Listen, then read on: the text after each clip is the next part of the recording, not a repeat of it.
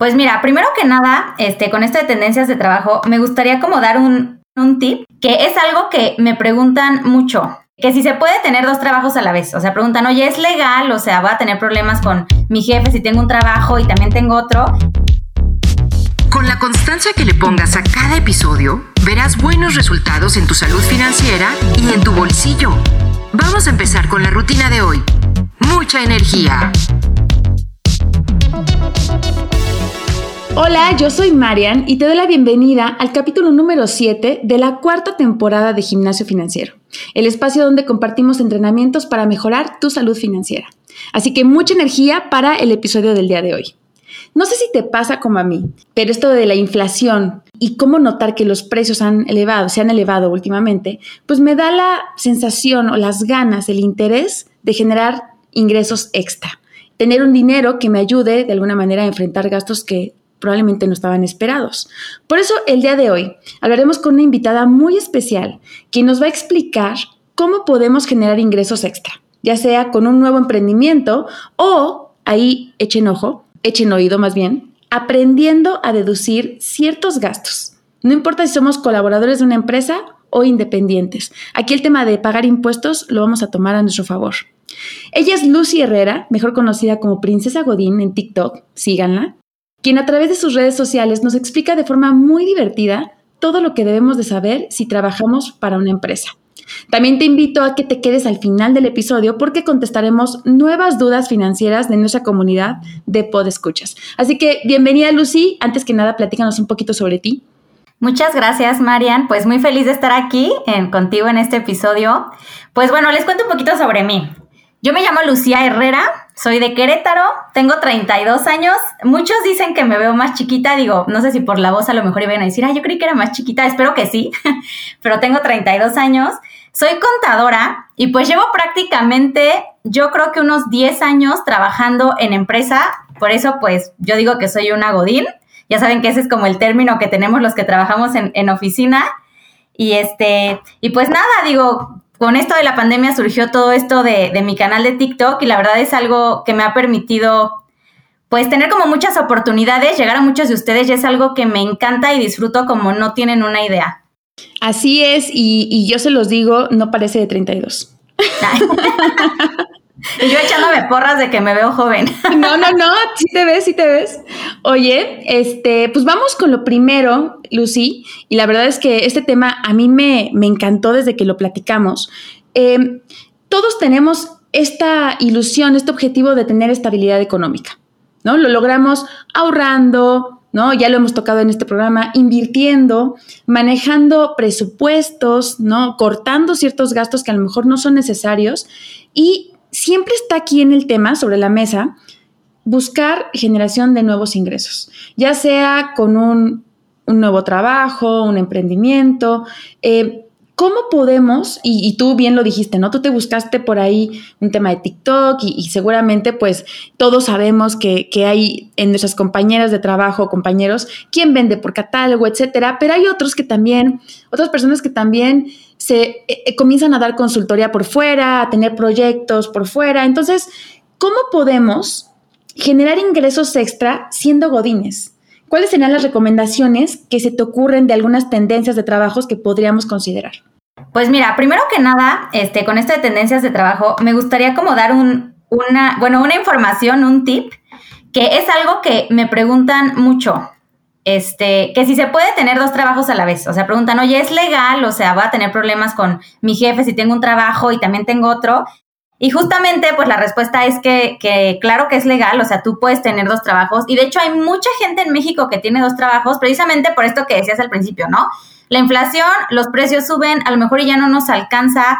Puede ser que tengamos un poco de tiempo libre y pues lo aprovechemos teniendo otro trabajo. Es completamente legal tener este, tener dos trabajos. Obviamente por ahí hay unos temas del Seguro Social y unos temas de, del SAT, este, pues que sí son como especiales en, para tener dos trabajos, pero claro que lo puedes hacer y es algo más común de lo que nosotros imaginamos. Sí, no, o sea, y de hecho quería agregar a una de las razones que tú comentas, el crecer la familia, ¿no? O sea, si no, no es lo mismo eh, pagar los gastos de dos personas, hablando de una familia o hablando de una persona, que cuando ya tienes hijos, Y déjenme decir también para los que no tenemos hijos, gatos o perros. Sale carísimo. Entonces creo que cuando empiezas a crecer la familia, sea como sea que quieres crear tu familia, pues también es un tema de, de búsqueda de nuevos ingresos, ¿no? Sí, claro. Y digo, esto es como de, de, chiste, pero es realidad, de que también cuando te endeudas, digamos, cuando ya adquieres una casa, por ejemplo, pues tienes que pagar la hipoteca y tienes que pagar los servicios y tienes que pagar la comida. Entonces, pues sí hay veces que, este, que ya la vida adulta te obliga como a buscar otras fuentes de ingreso y esto de los dos trabajos, pues es algo que yo aquí mi mensaje es, lo pueden hacer, es algo legal, siempre y cuando en una, que en la empresa en la que trabajan, en una de las empresas, no lo, o sea, el contrato no lo censure, porque sí hay veces que te dicen que no puedes, o sea, que, que no se puede, pero es, hablando de temas legales, sí se puede, a menos que donde estés trabajando tengan por ahí una política interna en la que no se pueda, pues ahí sí ya es como otro vals, ¿no? Ok. Pero bueno, este es como, como algo de lo que podemos hacer para generar ingresos extras. Y algo este que es como súper cliché Godín, pero que también es real, pues ya saben, vender por catálogo, este, vender pulseras, vender brownies, o sea, de verdad, los que trabajan en una oficina no me van a dejar mentir que hay gente que de verdad en la oficina llega y vende papitas, vende bubulubus, vende brownies, galletas, bueno, tortas, este, hasta refrescos, venden por catálogo, ya sabes, el catálogo de lo que quieras, ahí lo vas a encontrar. Entonces, sí, claro. Esto también a mí se me hace una buena manera de generar ingresos extra, pues aprovechar que estamos rodeados de gente en una oficina y pues si se te dan esto de las ventas, pues aprovechalo, ¿no? O sea, como que aprovecha la ocasión. Claro, eso sí es como muy como muy rápido, no muy sencillo, ¿no? Uno se pone una meta de, llevar ciertos panquecitos este, a la oficina y ya está. Pero, ¿qué otras opciones hay aparte de esto, no? O sea, ¿qué, qué, otra cosa te ocurre que puede hacer alguien para tener un ingreso extra? Pues miren, aquí mi tema favorito de la vida. Generar ingresos, esto no es tanto como generar un ingreso extra, sino es más recuperar impuestos. Porque sí, amigos, nosotros los godines y bueno, en general eh, las personas físicas, podemos recuperar impuestos. ¿Qué significa esto? O sea, podemos lograr o podemos hacer que el SAT nos regrese impuestos, ¿ok? Esto yo sé que me van a decir, bueno, sabía que esto se podía hacer con una persona física, no sé, de actividad empresarial, o sea, que trabaje como parte, pero muchas personas no saben que esto también lo podemos hacer los godines. De hecho, es un tema como muy desconocido y es un tema muy importante y muy interesante. Entonces, esta también es una de las, este, pues de las maneras que tenemos, no tanto generar un ingreso, no es como generar un ingreso extra, pero sí es que te devuelvan tus impuestos. O sea, a fin de cuentas, eso acaba siendo un ingreso extra. Claro, claro, claro. Y, y, sobre este tema me gustaría como profundizar, porque, a ver, yo te cuento, ¿no? Para mí, eh, antes de, trabajar en este tema financiero, pues empecé mi, ahorro para el retiro y desde el momento en que me dijo, ¿no? Mi asesora, esto te lo, te lo, podemos deducir de tu declaración anual y te puede caer el dinero de regreso, dije, ¿qué?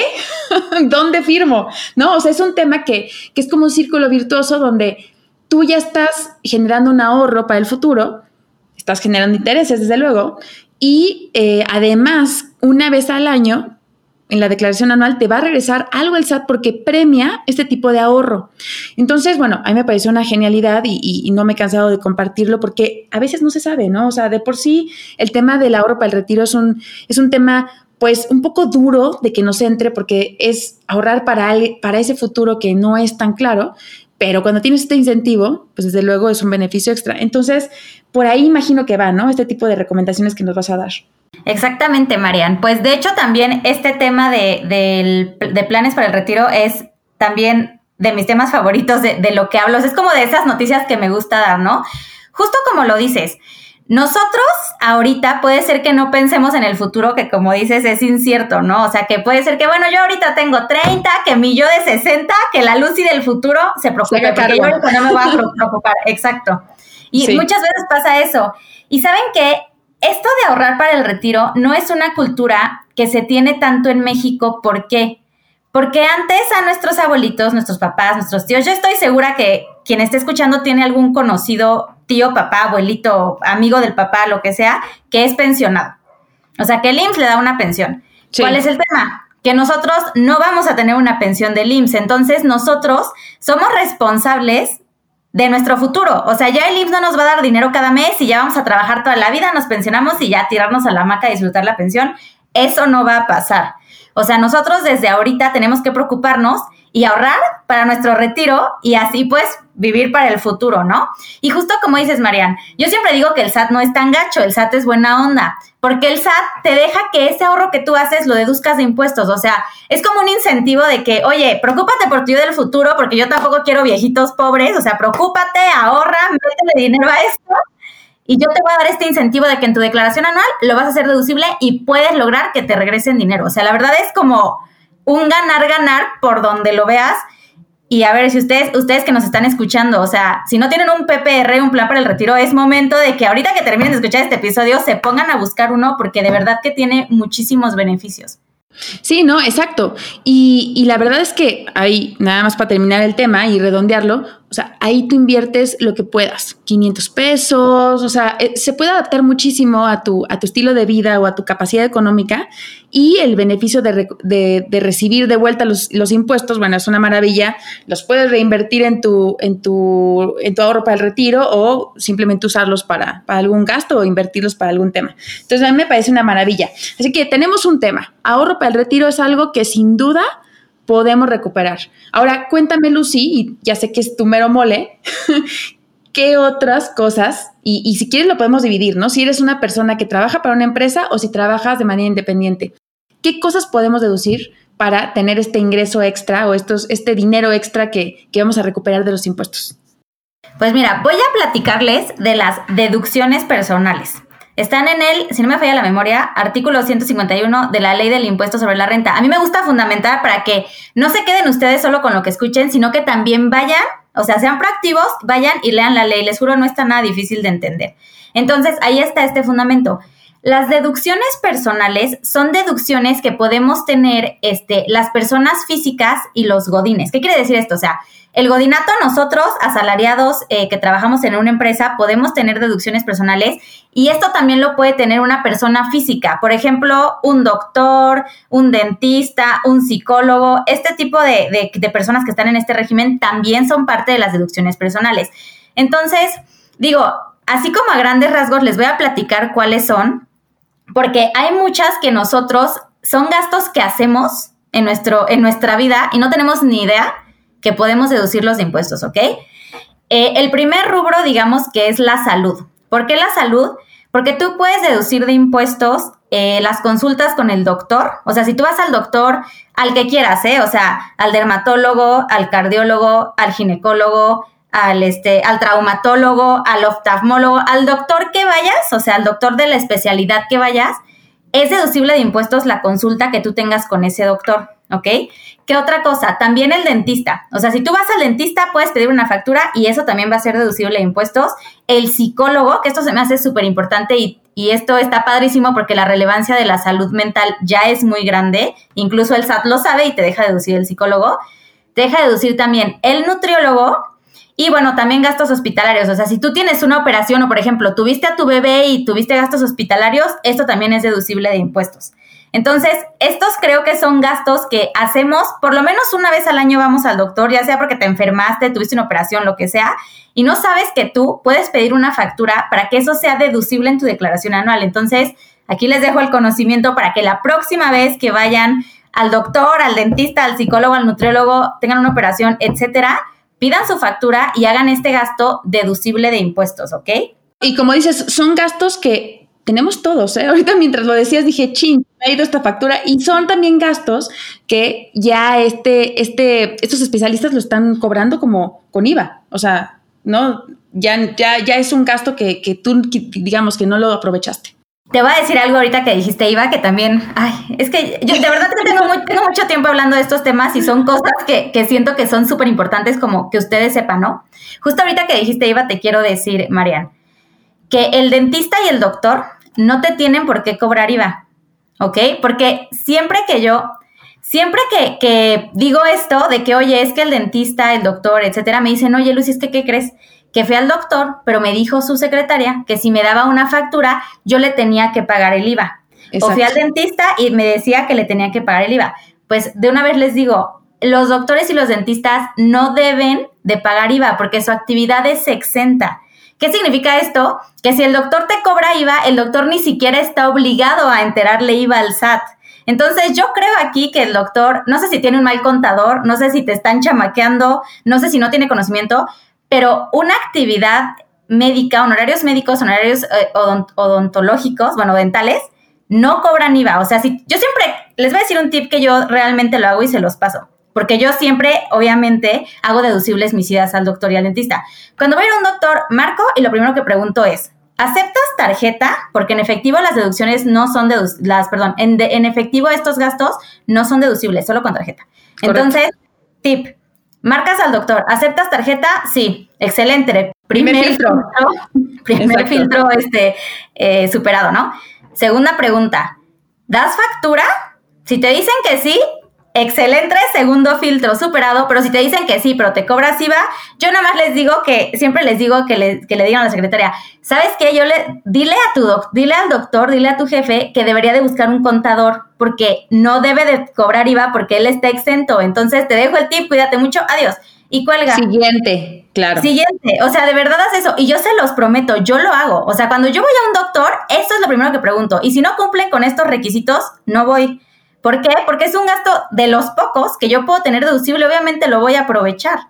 Oye, y tomando en cuenta también que las visitas a o sea, especialidad, pues están entre 600, 900 eh, pesos, 1000 pesos. O sea, si es una lana la que uno deja en el consultorio, ¿no? Claro, claro. Entonces, qué mejor que ya vas a dejar tu lana, bueno, también sácale provecho, ¿no? Y hazla, hazla deducible de impuestos. Este, otro gasto que también es deducible que este gasto es uno que muchas personas tienen, tienen perdón, y no saben, son los créditos hipotecarios.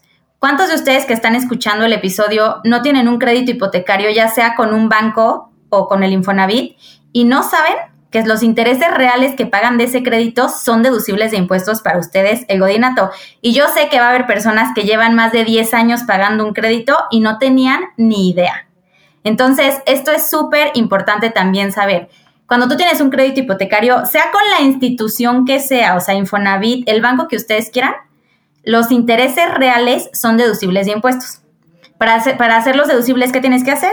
Este, a principios de cada año, la declaración anual se presenta en abril del año siguiente. O sea, por ejemplo, la declaración anual de 2022 se va a presentar en abril de 2023. Entonces yo a principio de enero le voy a marcar a mi banco y le voy a decir, oye, ¿me puedes por favor pasar una constancia eh, de intereses reales o una constancia de mi crédito para hacerla deducible? Tu banco te va a decir que sí y vas a tener tu constancia. De hecho, ya muchos bancos cargan automáticamente estas constancias, ya ni las tienes que pedir, pero igual, les dejo el tip porque sé que hay muchas personas que tienen créditos y que no tenían idea, o sea, y pueden hacer deducible los intereses reales del crédito hipotecario. Seguramente es algo muy nuevo para muchos. ¿Qué otras cosas, Lucy? También podemos hacer deducibles eh, las colegiaturas de la escuela de nuestros hijos, primaria, kinder, primaria, secundaria y prepa. No universidades, no diplomados, no maestrías, no cursos, no clases de inglés. Ojalá se pudiera, pero no, esto no es parte de las deducciones personales. Únicamente de kinder a prepa, cada etapa tiene un tope, un tope anual. O sea, la verdad es que no me acuerdo bien de los topes, pero por ejemplo, no sé, el kinder son 6 mil pesos de tope anual, la primaria 10 mil y así van, van subiendo. No recuerdo la verdad bien los topes, no quiero mentirles. Este, pero eso también es deducible de impuestos. Eh, las colegiaturas y, si ustedes las pagan a cualquier familiar directo, ya sea descendente o ascendente, ¿qué quiere decir esto? Si por alguna razón ustedes le pagan la colegiatura de la escuela a su abuelito, a su abuelita, a su mamá o a su papá, es deducible de impuestos para ustedes. O si se la pagan a sus hijos o a sus nietos, es deducible de impuestos para ustedes. Siempre me preguntan, oye, si se la pago al sobrino, a mi ahijado, no, solamente familiares directos, ascendentes o descendentes. Correcto. Este, bueno, la, que ya hablamos, que es de las que más me gusta, Marian, que es lo del plan personal de retiro. ¿Por qué? Porque las aportaciones para el retiro, ya sea a la FORE o, a la, o al plan de, a un plan personal de retiro, son deducibles de impuestos.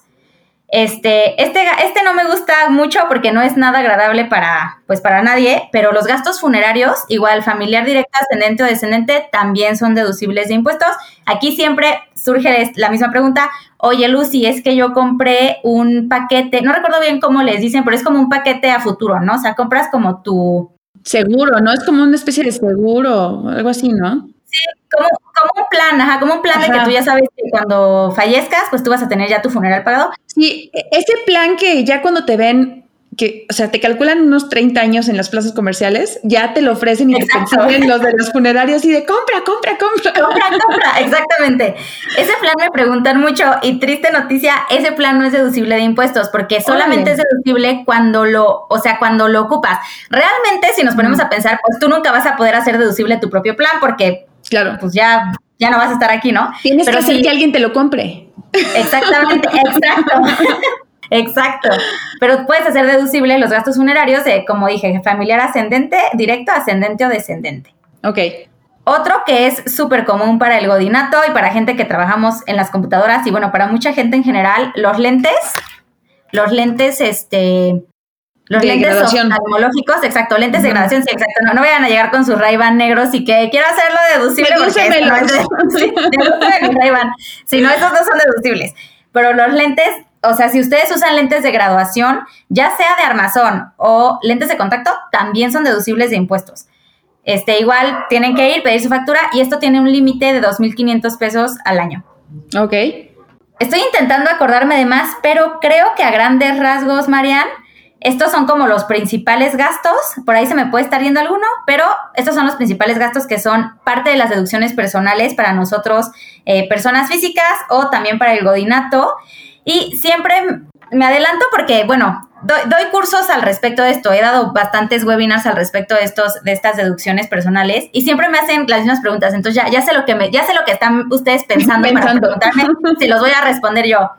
Oye, es que los medicamentos son deducibles. No, los medicamentos no son deducibles.